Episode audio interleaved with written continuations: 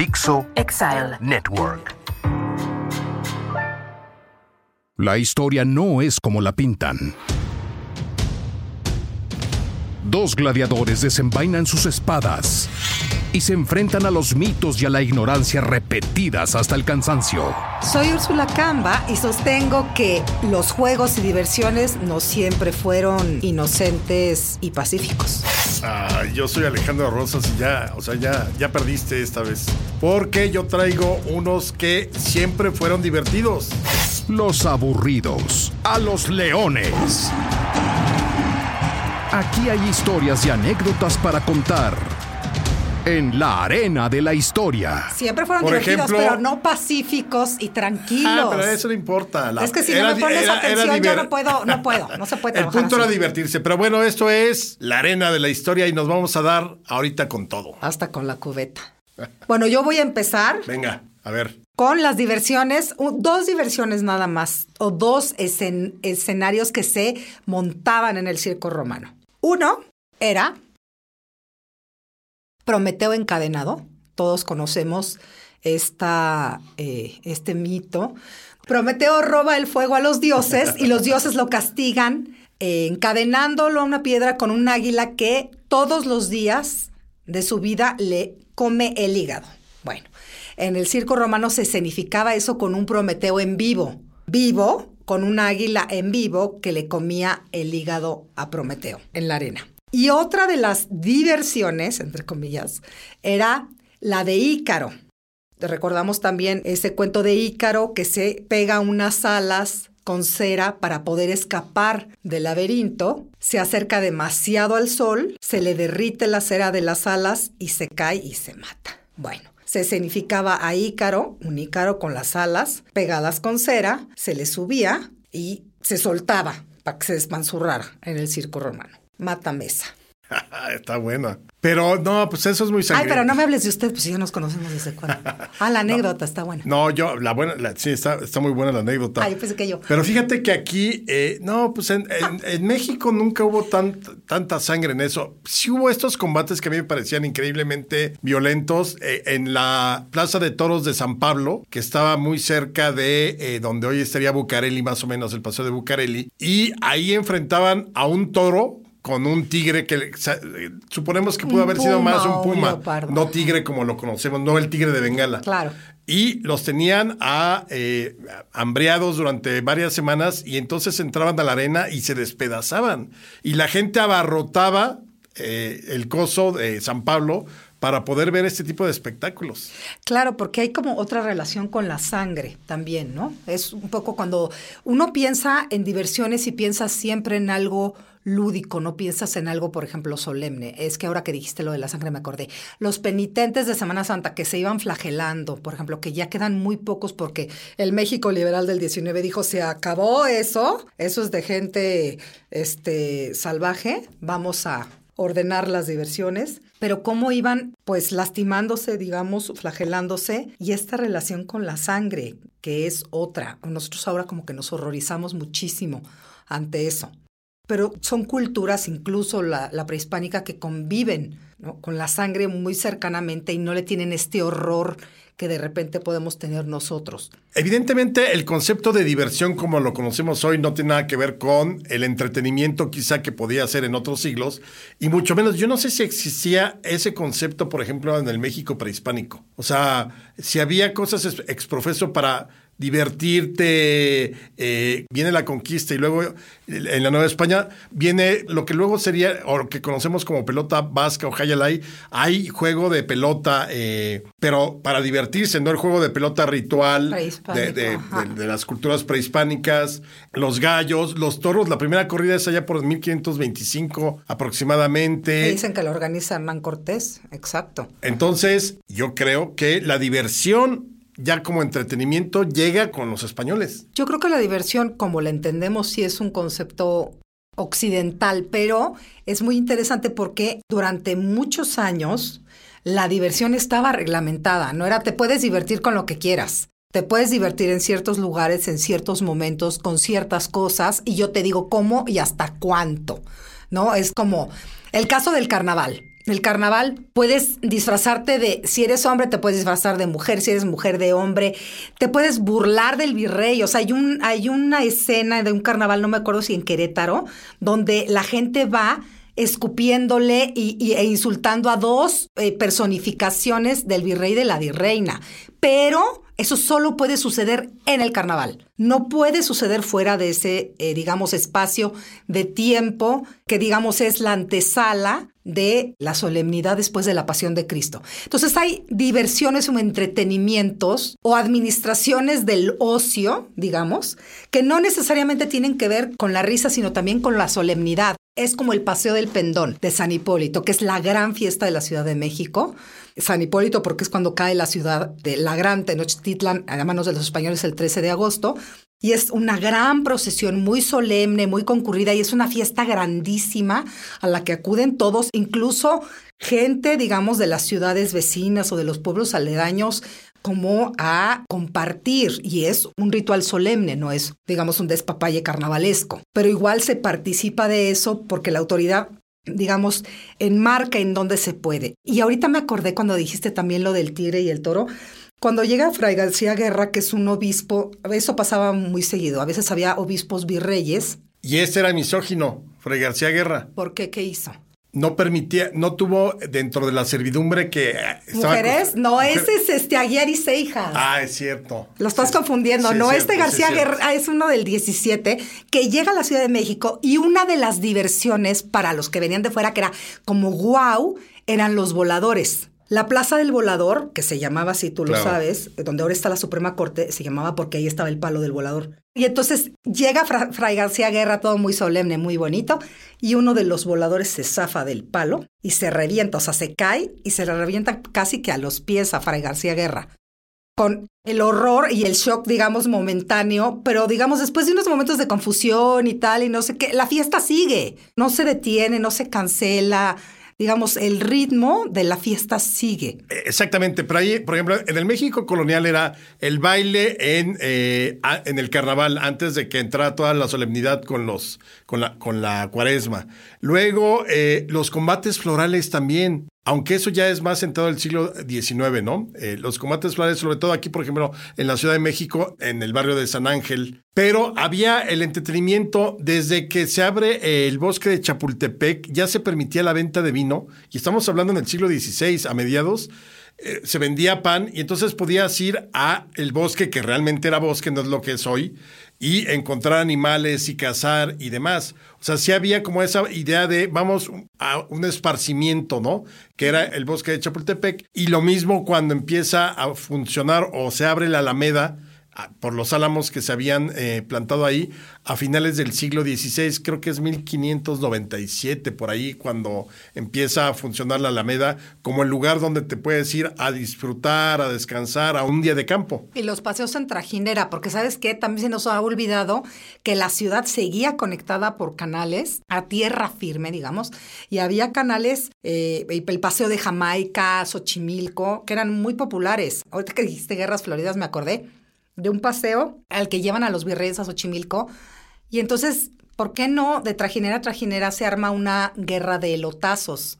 Y entonces empiezan a aventar elotes y le dan el provincial de los franciscanos, que es, digamos, el jefe de los franciscanos, le da un elotazo a un señor y le tumba los dientes. Como que, bueno, ya, cada quien su golpe. Cosas que, volvemos a lo mismo, no tomaríamos como divertimento, ¿no? Sino como agresión, porque las sensibilidades, pues, también cambian. Otro momento espectacular, a mí me parece la llegada del cancán en 1867. ¡Qué cosa tan vulgar ordinaria. no, verdaderamente revolucionó todo. Decía eh, Altamirano, Ignacio Manuel Altamirano en sus crónicas, que hasta las estatuas de mármol se ruborizaban al ver a, las bailarinas del cancán. Y luego, pues obviamente, eh, venían las compañías francesas, pues era el cancán puro, ¿no? Eh, a partir de Orfeo en los infiernos de, de, Offenbach, que es el típico, el ta, ta, ta, ta, ta, ta, ta, ta. Pero luego empezaron a ver las versiones mexicanas. Y de ahí se fueron pues, haciendo más, eh, digamos, prosaicas, hasta que finalmente eran lugares nada más para hombres donde se escuchaba el famoso grito, pelos, pelos. A ver, mátame esta. No puedo, perdón. Ese nivel de vulgaridad no lo tiene ni la porra del Atlante. ¿Qué otra eh, diversión se te ocurre en, en la historia mexicana? ¿Qué otra? Ah, los juegos de cañas. Los juegos de cañas eran muy interesantes porque son como una cosa que parece muy medieval, que son hombres a caballo armados como con una lanza. Por eso se llaman juegos de cañas. Como los torneos que ves en las películas. Y eso era muy llamativo para los novohispanos porque los que lo hacían eran súper diestros. Es parecido también después a los rejoneadores porque los toros se toreaban a caballo también Ah, en los primeros años. Entonces están los juegos de cañas, que son estos dos caballeros que se enfrentan con lanzas para ver quién sale victorioso, y los toreos, o digamos el, el arte de torear, pero a caballo, como los rejoneadores.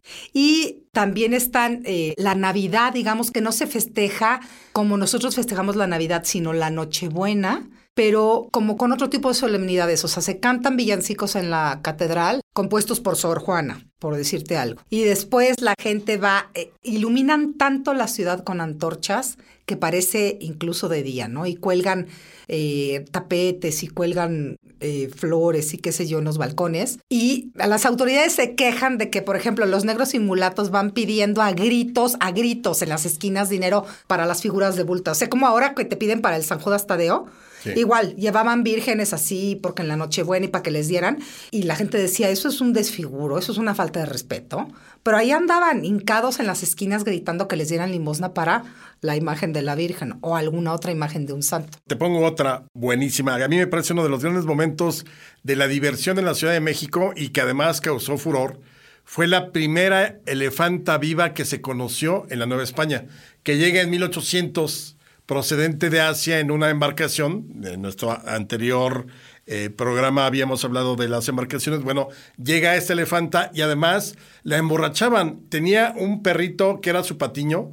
Y entonces el perrito se le subía encima, eh, ahí hacía malabares, pero le daban bizcochos y le daban una botella a la elefanta para que bebiera.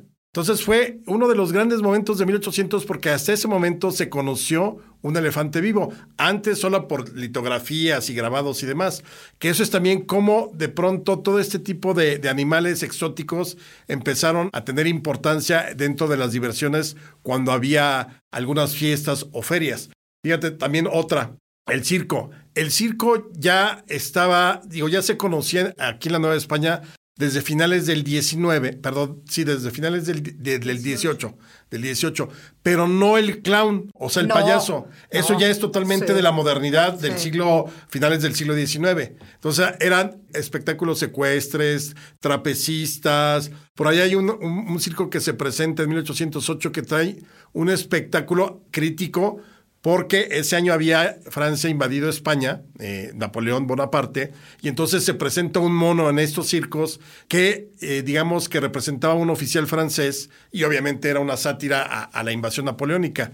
Fue un éxito en ese 1808. Y sabes que ahora que dices el circo, pensé también en los globos aerostáticos. Ah, claro. Que desde el siglo XVIII, por ejemplo, en Oaxaca se eleva un globo aerostático y lo que debe haber sido para la gente ver eso, elefantes, globos, había titiriteros que eran esos que andaban como en la calle, y los que llevaban máquinas de muñecos. Máquinas de muñecos pueden haber sido como muñecos mecánicos o una especie como de teatro guiñol, que no podían presentarse en las grandes ciudades que tenían coliseo, como la Ciudad de México, pero que andaban como por los márgenes de la sociedad, en los pueblitos, en donde no había como grandes diversiones, porque claro, nosotros hablamos del circo, hablamos del elefanta, pero siempre estamos hablando del centro.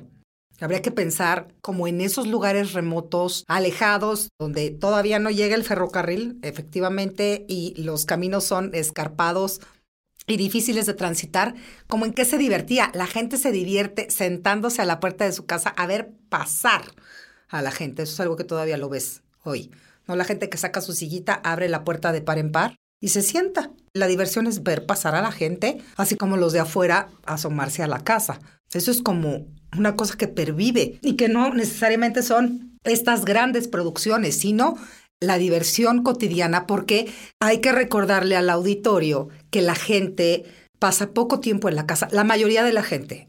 Los que tienen un palacio, bueno, pues pueden recibir gente, pero la mayoría de la gente vive en casas que son de un cuarto que no tienen baño, que muchas veces no tienen cocina, que a la casa vas a dormir, porque no la grasa, estamos hablando de miles de personas. Entonces, ¿dónde transcurre la vida? En la calle, en las plazas, en los mercados, en las banquetas, bueno, banquetas ni siquiera existen, ¿no? Como en la calle, en los parques, en la sociabilidad, digamos, comunitaria, que es una cosa que también hemos perdido ahora o porque estamos metidos en el coche o porque estamos metidos en el aparato, digamos en el celular o en la tableta, y hemos encontrado otra sociabilidad remota, pero ya no con la comunidad de alrededor, donde todo el mundo se conocía. ¿no? Y asistía a los eventos que podían ser de diversión, desde un penitenciado por la Inquisición, que alguien, no sé, lo agarraron y ya lo sacaron a dar la vuelta con la sentencia, hasta alguien que aprendieron un acuchillado, los rajabolsas, los arrebatacapas, que andan en los mercados como viendo a quién asaltan. ¿No? Eso también, aunque parezca que no, es una diversión porque la vida está en la calle. Bueno, y, ahorita que mencionas eso de la calle, por ejemplo, en Semana Santa, quienes no se quedaban a la solemnidad de la Ciudad de México, se iban a San Agustín de las Cuevas, que es Tlalpan, y ahí se convertía en Las Vegas mexicanas totalmente se permitía el juego, eh, las apuestas, se permitía, hay por ahí algunas descripciones de Guillermo Prieto donde decía que corría la voz de no le presten a Santana, porque no les va a regresar su lana, valga la expresión y que las mujeres se llegaban a cambiar hasta cinco veces de atuendo al día para los la corrida de toros, había pelea de gallos, el tresillo, que era este juego de naipes que se jugaba a principios del 19, las parejeras, ¿no? Estas carreras de caballos entre dos jinetes, o sea, verdaderamente era un espectáculo cómo se convertía Tlalpan en plena Semana Santa, mientras aquí estaban las visitas de las siete casas y los oficios y, era todo solemne y, dejaban de circular los carruajes en esos días santos, viernes y sábado. Eh, bueno, otra de las grandes diversiones de esa época, la quema del Judas.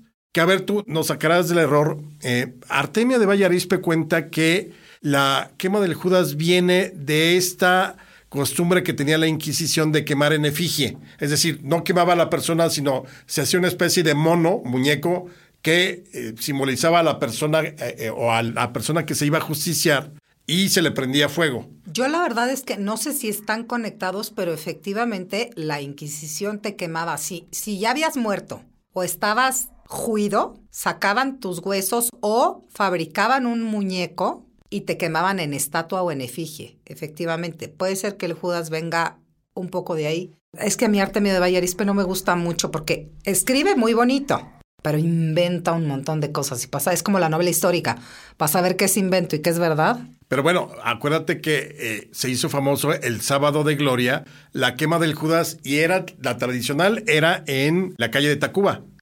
Y el Judas llevaba dentro regalos. Entonces, en el momento en que estallaba, salían los regalitos por todos lados y la gente que se juntaba en la calle de Tacuba, pues recibía ese tipo de regalos. Como una piñata de Judas. Ándale, exactamente. Ahora, pasó la tradición, ahora ha vuelto a surgir porque ya, ya los encuentras otra vez en Semana Santa, te los venden, sobre todo en la Ciudad de México, ¿no? Que, que se había perdido ya no para tronarlos, porque también con la contaminación y todo eso te prohíben 10 mil cosas.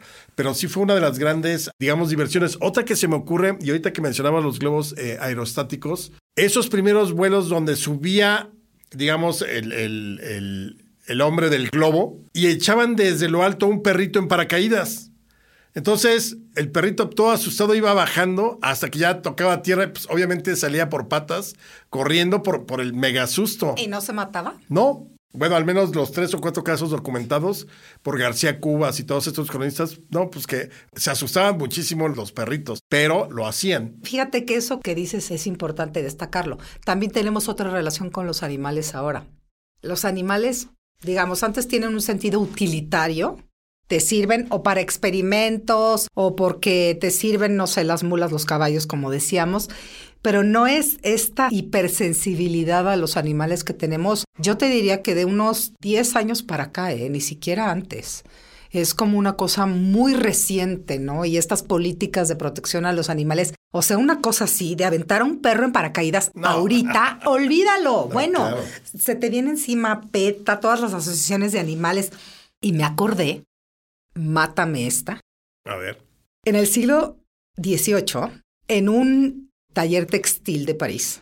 Una señora, una pareja de burgueses tenían muchísimos gatos, tenían, no sé, 20 gatos. Y los que trabajaban en la empresa textil, un domingo que salen los patrones, deciden, no sé, uno de ellos decide que va a matar a uno de los gatos. Entonces, de pronto empieza como una orgía de sangre, matan a todos los gatos, los ahorcan, les ponen nombres, se burlan de la patrona. O sea, es una cosa espeluznante. Los matan a todos y se carcajean. O sea, los dos, digamos, que trabajan en, la industria esta, en el obraje, digamos, se desternillan de risa, se les salen las lágrimas de risa. Este episodio lo cuenta un historiador que se llama Robert Darnton y lo cuenta para mostrarte cómo no siempre te han dado risa las mismas cosas. Que la sensibilidad en torno a muchas cosas, a los animales, a eh, la relación con los demás, ¿qué es lo que te digo? Ahora somos hipersensibles a un montón de bromas que, que decíamos de niños en la escuela y todo el mundo se reía y que ahora es imposible decirlas. Y ese episodio sangriento y espantoso se llama La Gran Matanza de Gatos de la calle de Saint-Séverin. Lo que te está diciendo es, ellos se reían de cosas que tú ahora no te reirías nunca. Sí, totalmente de acuerdo. Bueno, en el caso de los animales, desde luego. Por ahí hay una anécdota también que no sé si la cuenta Guillermo Prieto en Memorias de mis tiempos, de eh, igual, nuevamente una corrida de toros, pero antes como para calentar el ambiente, le ponen cohetes en las astas al toro. Exacto. Entonces, pues, le pues el torito, básicamente el torito. Exacto. Pero este era un, un animal vivo, ¿no? Entonces, sí era bastante bárbaro eh, es todo este asunto.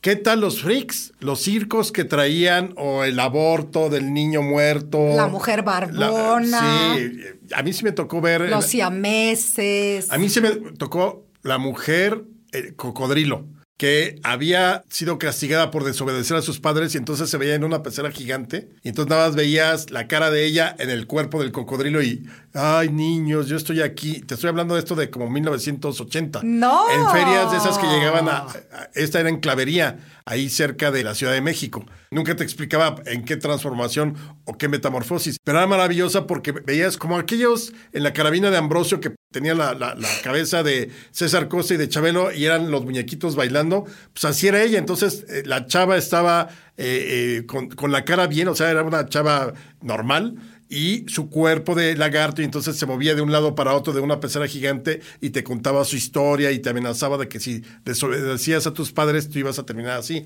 No, pero me Ay, refiero... tú no hiciste caso. No, claro que no. O sea, Claramente. pero no, yo me refiero, por ejemplo, a este, que presentaban enanos. El hombre elefante, Ay, la, famosa historia del hombre que es elefante. terrible. eh, eh, estuvo en circos. Y luego esta mujer eh, también me parece que de Sinaloa o de Nayarit, no me acuerdo ahorita cómo se llama, que, que acaban de regresar sus restos hace unos 10 años ya para sepultarla porque también era una mujer ma- mal, malformada, enanita, que había sido vendida a, ci- a circos. Ahorita no me acuerdo cómo se llama, pero también, o sea, todos estos circos de criaturas, malformaciones, eran terribles, pero existieron y, y también hoy estarían total y absolutamente eh, rechazados, ¿no? Julia Pastrana, la mujer simio, es ella. Búsquela, por favor, las Ay, imágenes no, son horrorosas. Y además son tragedias humanas porque ella era Claro. una persona eh, en uso perfecto de sus eh, facultades mentales, pero tenía una serie de, de padecimientos físicos, la mujer simio. Como el hombre lobo, ¿no? Los que tenían hi- hiperticosis, me parece que era el exceso de pelo. Creo que justo en Zacatecas, ahora que dices, estaban en Zacatecas. Y esto, los siameses, los que tenían, no sé, una mano de más, unos dedos de más, un... Sí, no. Eso fue abominable, muy típico de, de finales del siglo XIX también, ¿no? De este Ahora- afán médico, ¿no? De, de, de marcarlo diferente y tratar de darle como una explicación, entre comillas, a lo prodigioso. Fíjate, Julia Pastrana medía 1.37 y ya era un fenómeno. Y es lo que dicen que medía Juárez. Ay, así que no le crean a Google, digo, Claro a, que a no. Wikipedia ni nada por el estilo, porque Juárez habrá medido entre unos 55 y unos 60, 60, sí. Sí. Hablando de diversiones, Benito Juárez no era lo más divertido del mundo, ¿eh? Pero le gustaba mucho bailar. Eso sí, polka. Exacto. Oye, pero a ver, al final las diversiones, lo que uno va viendo es que seguimos divirtiéndonos con lo mismo. Por ejemplo, yo me acuerdo las primeras carreras de auto alrededor del Paseo de la Reforma. ¿No estuvo hace unos años corriendo un Fórmula 1 alrededor del Paseo de la Reforma?